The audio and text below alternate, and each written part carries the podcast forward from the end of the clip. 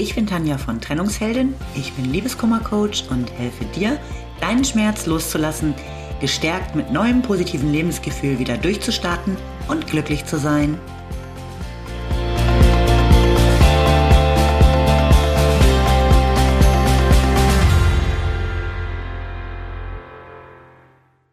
Hallo, schön, dass du wieder da bist. Mein Thema heute, es ist aus, Baby. Wie sind deine Trennungen denn bisher so abgelaufen? Mit ausführlichen Trennungsgesprächen und Erklärungen, warum es nicht mehr funktioniert? Oder eher mit dem Post-it am Badezimmerspiegel, auf dem steht, es ist vorbei, wie in Sex in the City? Oder hat dein Ex dich sogar geghostet und sich einfach nicht mehr gemeldet? Im Coaching spielt immer wieder die Art und Weise, wie jemand die Beziehung beendet hat, eine große Rolle.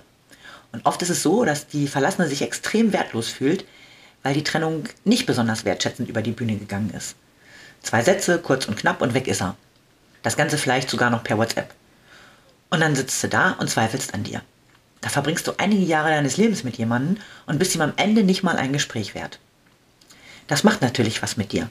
Du fühlst dich wertlos und abgelehnt. Verlassen zu werden ist auch so schon hart genug. Aber wenn du das Gefühl hast, dem anderen wirklich so egal zu sein, dass du ihm gerade mal zehn Worte wert bist nach all der Zeit, dann lässt sich das noch stärker an dir zweifeln. Und auch das merke ich im Coaching immer wieder. Im Kopf der Verlassenen kreisen die Gedanken so sehr darum, was an ihnen nicht gut genug ist, warum sie es nicht wert sind, dass er wenigstens seine Gründe erklärt und ein richtiges Gespräch geführt hätte. Dazu kommt die Frage nach dem Warum, um die Trennung wenigstens so ein bisschen verstehen zu können.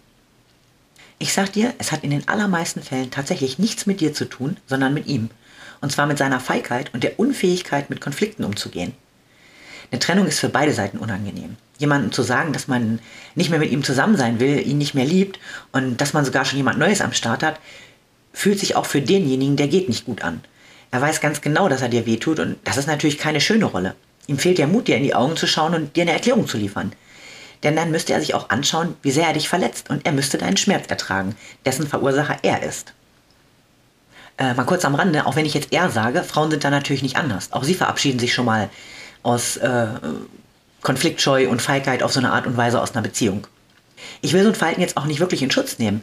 Ich möchte nur, dass du dir klar darüber wirst, falls du gerade so eine Trennung hinter dir hast, dass mit dir prinzipiell alles in Ordnung ist.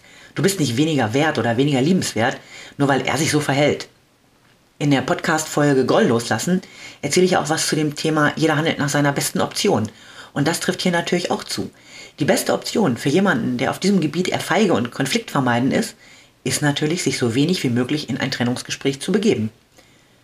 Trennung per WhatsApp oder so hat ja auch irgendwie so ein bisschen Ähnlichkeit mit Kriegsführung per Drohne. Man weiß natürlich, was man anrichtet, meidet aber die direkte Konfrontation. Man wird mit dem Schmerz, den man auslöst, nicht von Angesicht zu Angesicht konfrontiert und kann es für sich selbst somit ja auch so ein bisschen schönreden. Keiner fühlt sich halt gerne als Arschloch.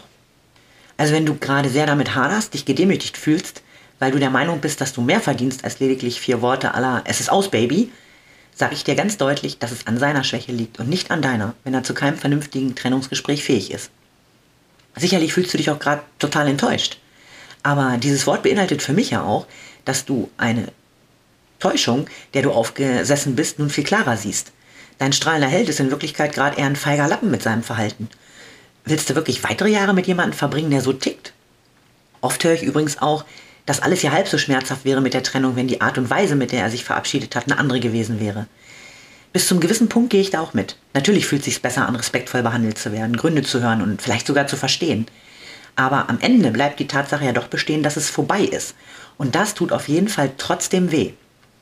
Nimm sein Verhalten doch vielleicht eher zum Anlass, auch ein bisschen wütend zu werden und dich wirklich nochmal zu fragen, ob du einen Mann mit Eigenschaften wie Respektlosigkeit, Feigheit, Egoismus und auch so einem Mangel an Loyalität wirklich als Partner an deiner Seite haben möchtest. Und an meine männlichen Zuhörer, für euch gilt das natürlich ebenso, wenn ihr auf diese Art und Weise verlassen worden seid. Und falls du gerade selbst darüber nachdenkst, dich trennen zu wollen, mach's mit Respekt. Schau dem anderen in die Augen und erklär ihm deine Gründe.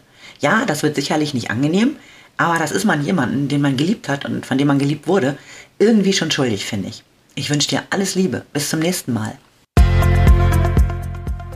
Lieben Dank fürs Zuhören. Du findest mich auch bei Instagram und Facebook oder auf meiner Website unter www.trennungsheldin.net. Alle Infos dazu findest du in den Show Notes.